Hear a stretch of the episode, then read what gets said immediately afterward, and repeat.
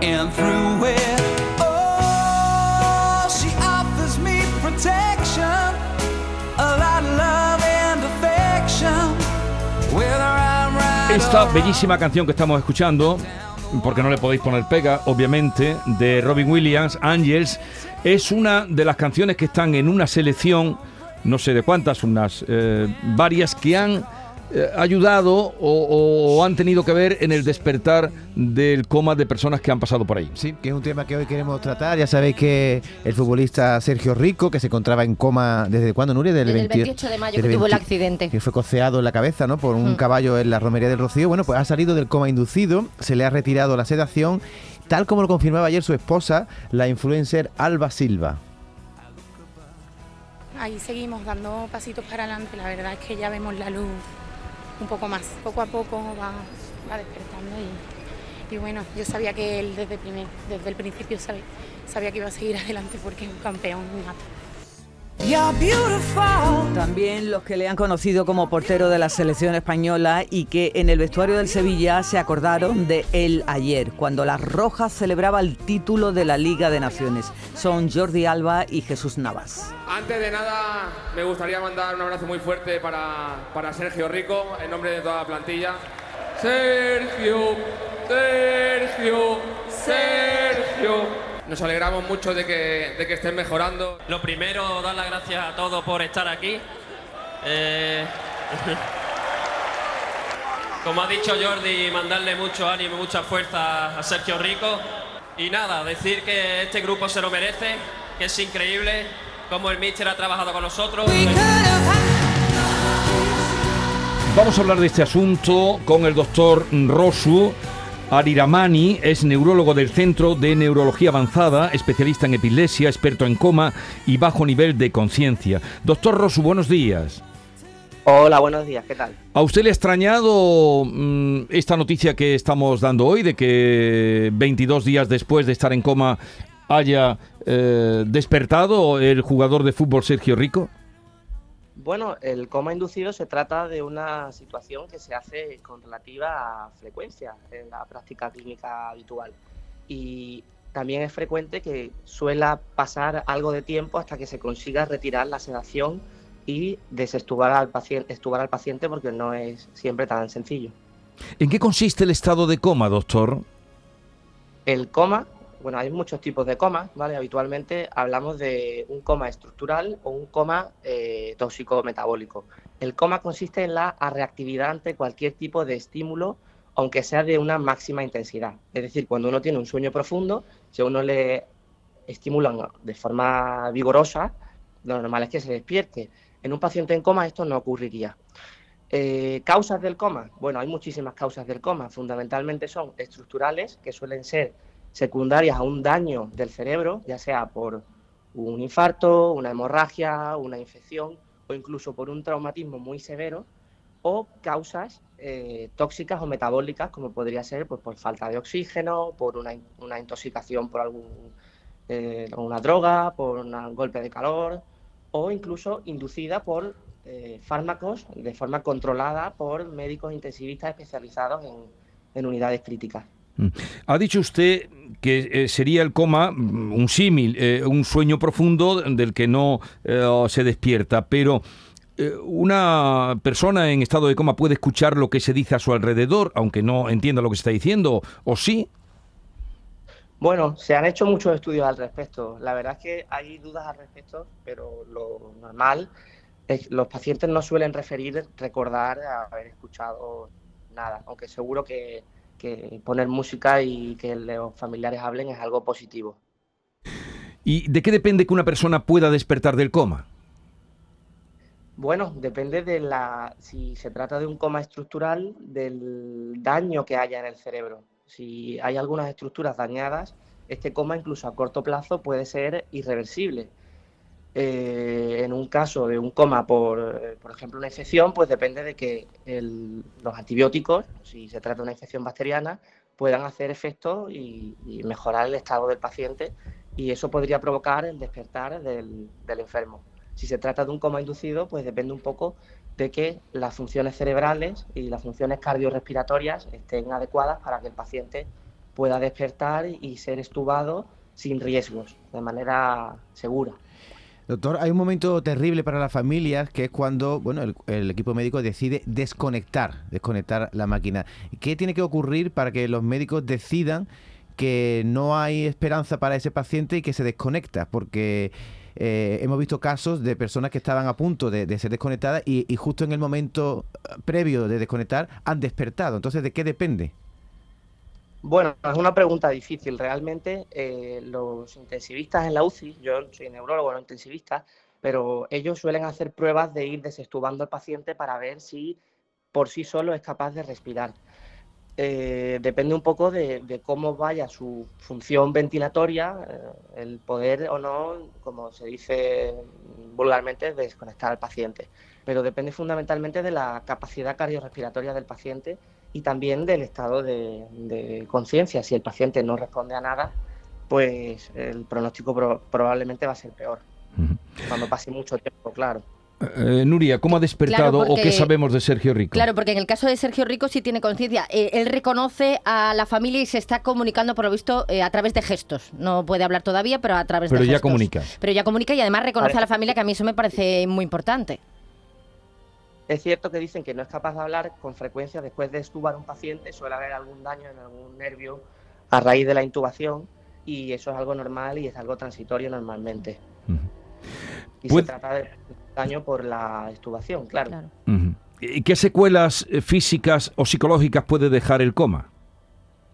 Bueno, puede haber eh, muchísimas secuelas físicas o cognitivas en función del- de la lesión que tenga el paciente. En el caso de Sergio es difícil saberlo porque la poca información que sabemos, yo en mi caso por lo menos por la prensa, y no sabría decir cómo es el daño que tiene el paciente. Para eso habría que ver cómo llegó el paciente, cómo está actualmente, cómo es su resonancia o su TAC cerebral, para saber exactamente qué tipo de daño tiene para saber un poco fundamentalmente poder predecir las secuelas físicas, las secuelas cognitivas, habría que esperar también tiempo para ver cómo queda el, el paciente. Puede que no quede ninguna secuela incluso. No, realmente no lo sabemos.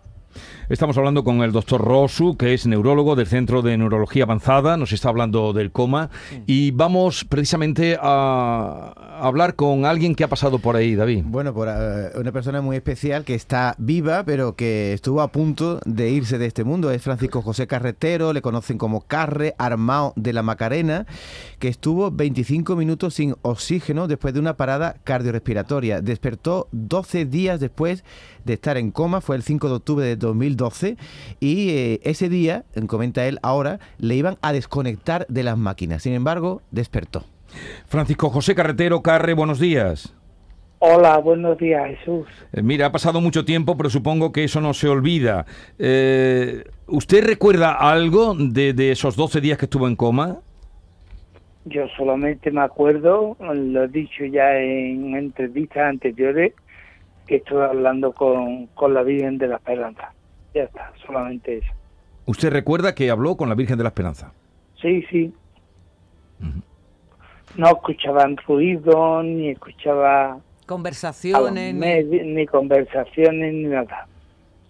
Cu- Cuando despertó, ¿conocía a quienes tenía delante, familiares o al doctor que le atendía o la enfermera? Sí, conocí al antiguo capitán de los armados de la Macarena, que trabajaba en el Virgen de Rocío entonces, Ajá. y lo conocí por la voz.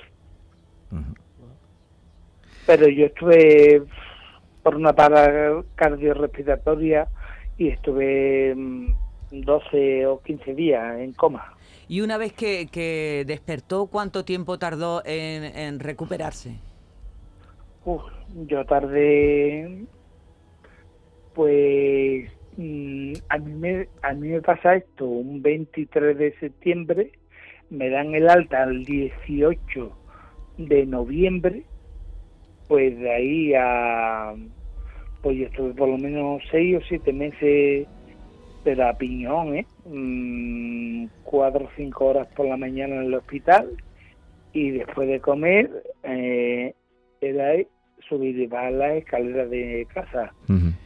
Doctor, eh, según comenta Carre, él estuvo en esos 12 días que estuvo en coma hablando con la Virgen. Eh, usted, por la experiencia que tiene de otras personas que han podido despertar del coma, ¿qué, es lo que cuentan los pacientes que sienten, que escuchan en ese estado de inconsciencia? Bueno, es frecuente que cuenten que han tenido, bueno, eh, podemos llamarlos sueños, podríamos llamarlo. Es frecuente también encontrar en- antes, del, antes de quedarse uno inconsciente o al, al inicio de, de la vigilia. Esto también ocurre en personas sanas, vamos, que no tienen, que no han estado en estado de coma.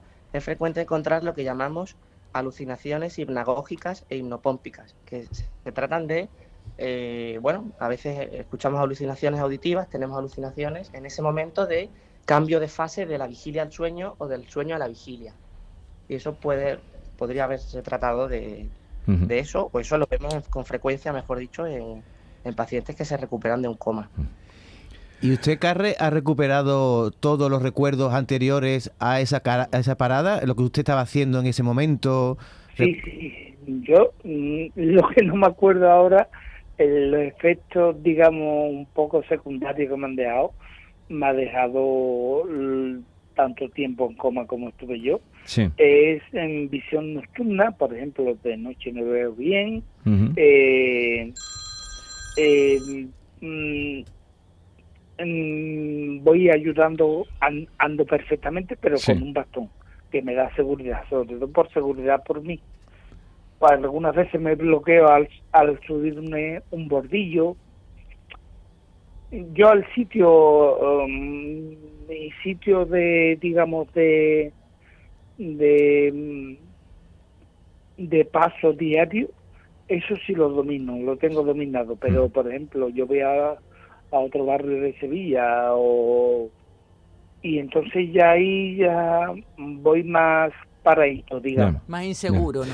Eh, Francisco, Más inseguro. más inseguro. Francisco José Carretero Carre, que salió del coma hace ya muchos años y que hoy no, nos aviva el recuerdo al hilo de esta noticia de la que estábamos todos pendientes. ¿De qué equipo es usted, Francisco José?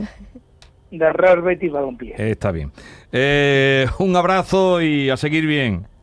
Y mucha y mucha salud y mucha re- y suerte en la recuperación a Sergio Rico desde mi humilde opinión porque siendo un deportista de élite pues le será más fácil que a mí que era un simple trabajador No, y un armado de la Macarena, hombre, Hombre. que eso tiene, eso tiene pedigrí. Eh, gracias por estar con nosotros. Doctor, esto, eh, esto que afirmaba ahora mismo Carre, de que él piensa que siendo un pues un chaval Sí, un joven, deportista. un deportista, tiene más posibilidades de, de salir bien de esta situación. Sí, claro, el- cerebro es muy plástico y cuanto más jóvenes somos, más plástico es. Es decir, distintas funciones cerebrales pueden eh, eh, acoger funciones que haya perdido si es que ha tenido algún traumatismo importante.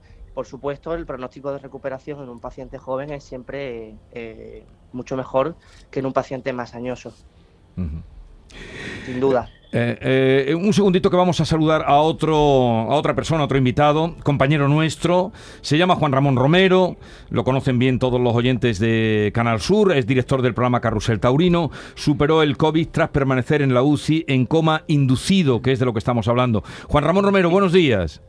¿Qué tal? Buenos días, Jesús. Hola, Juan Ramón, me alegro mucho de oírte. Igualmente, es un placer, como siempre. Mira, te hemos llamado al hilo de la situación de Sergio Rico, el jugador de, de fútbol, guardameta, que, que ha despertado por fin después de 22 días. Estamos hablando también con el doctor Rosu y quisiéramos que nos dijeras tu experiencia en el coma, si, si eh, te quedó algún recuerdo o cuando despertaste tenías recuerdos de lo que habías vivido. Pues mira, yo te, te cuento exactamente lo que sentí.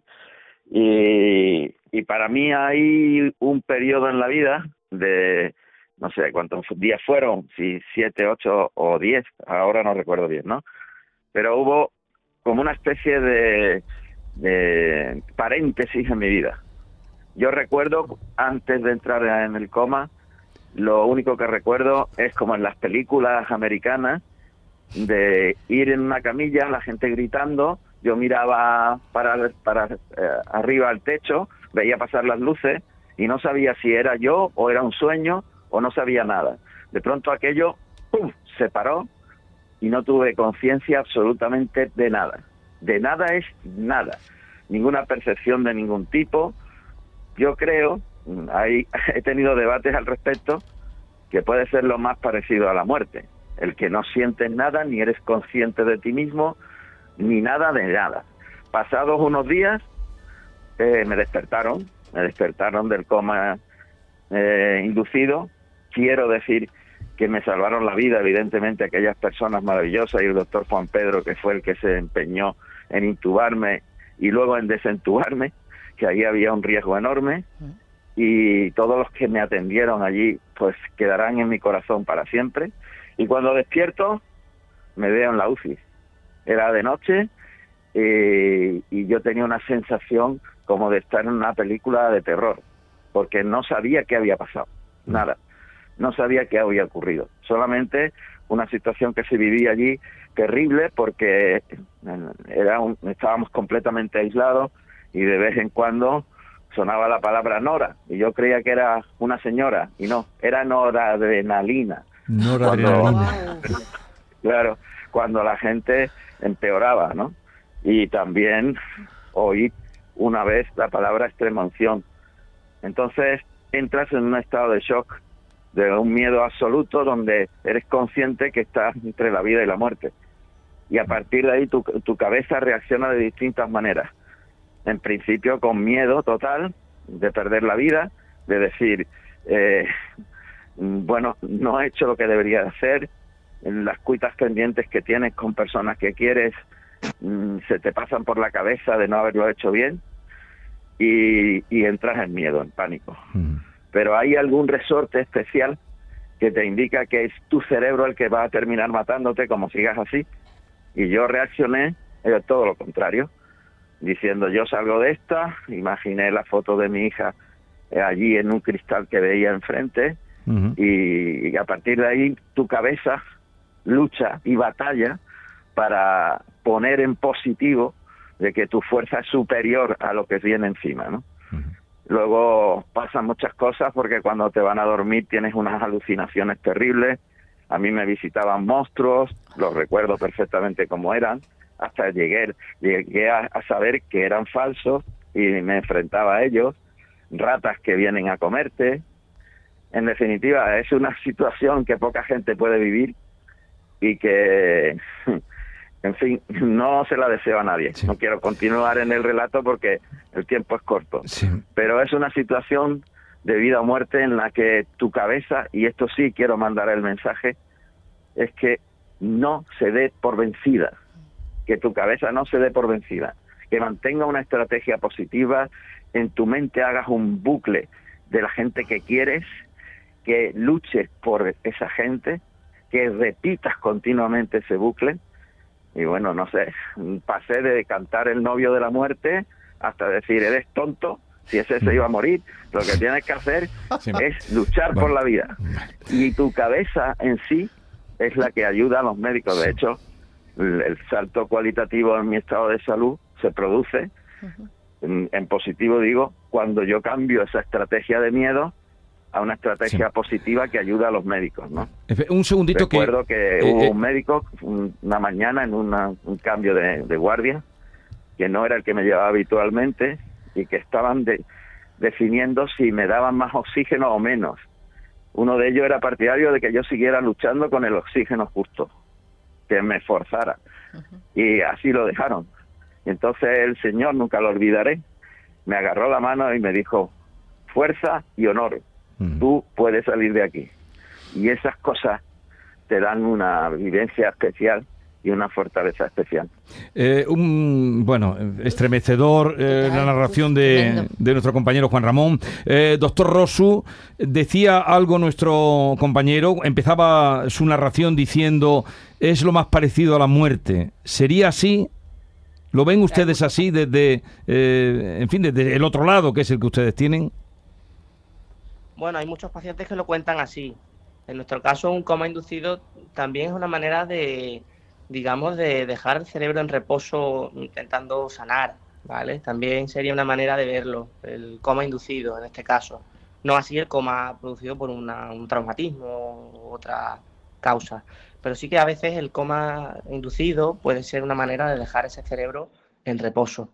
Pero sí, los pacientes a veces lo refieren como, como una sensación de, de muerte inminente. Más parecido a la muerte, algo que hemos escuchado. Sí. Eh, bueno, pues vamos a dejar al doctor Rosu, que tendrá muchas ocupaciones, neurólogo del Centro de Neurología Avanzada, especialista en epilepsia, experto en coma y bajo nivel de conciencia. Gracias por estar con nosotros, doctor. Un saludo y buenos días. Venga, buenos días. Muchas gracias. Muchas gracias. Y no sé si a nuestro compañero Juan Ramón Romero, que ya nos contó cuando salió, me acuerdo perfectamente a los pocos días, a los pocos días de salir de ese trance, lo que me contaba y, y recuerdo que es lo mismo que me cuenta ahora, o sea que fue muy vivido y le quedó muy grabado. Pero Juan Ramón, yo te quería hacer una pregunta. Dice que, que te ponías a pensar las cosas pendientes y, y demás. Eh, mm, imagino que cuando, cuando sales de esa situación, ¿ves la vida de otro color o solo la ves de otro color durante un tiempo? La ves de otro color durante un tiempo. El, el ser humano tiene una condición cuando nace y cuando a través de su trayectoria vital, eh, la educación, la cultura, eh, las vivencias con sus familias, con, con el entorno, pues le modifica. Pero yo estoy convencido que hay una condición de nacimiento. Eh, se es como se es. Y todos los errores que has cometido, vuelves a cometerlos, una y otra vez. O sea, Porque tienes esa condición. Lamentablemente, cuando estás allí dice que vas a cambiar. Y dices, voy a ser el primero, me voy a dedicar a esta persona que lo merece, a aquella, a la otra. Y pones absolutamente toda tu mente en corregir los errores de tu condición. Pero en el caso personal mío, y esto no tiene por qué extrapolarse a otras personas, yo mm, no he aprendido lo suficiente en ese momento tan trascendental en el que yo era consciente de salvar, de, de perder la vida, para, digamos, quererme como hay que quererse a uno mismo en principio. conclusión. No, el ser conclusión. humano no tiene remedio. ¿No? No tiene remedio. No tiene remedio. el ser humano es como es y no tiene Y no remedio. tiene remedio. Oye, eh, Juan Ramón, muchas gracias por compartir con nosotros estos minutos y Es estos recuerdos. ¿eh? Y espero, Es un placer. eh, espero espero que todo ha venido a cuenta del despertar de, Sergio noticia, Rico, sí. de una buena noticia, sea para bien y que dentro de, de un tiempo podamos hablar con Ojalá, Sergio Rico ojalá. y nos cuente cosas. Nuri, gracias por acercarte Nada, por aquí. gracias a Nuria. Gaciño. Y Yolanda sigue con nosotros, David también. En un momento vamos a la novela de la que hoy vamos a hablar, la novela de nuestro querido Antonio García Barbeito, eh, Talara. eh, o Taljara, ahora nos dirá si se puede. Talara, ¿no? He dicho bien Talara. Ya supongo que por el aljarafe eh, no harían la H aspirada, sino Talara. Gracias a la vida que me ha dado tanto, me ha dado la risa y me ha dado el llanto. Así yo distingo dicha de quebranto, los dos materiales que forman mi canto, el canto de ustedes que es el mismo canto. Esta es La mañana de Andalucía con Jesús Vigorra, Canal Sur Radio.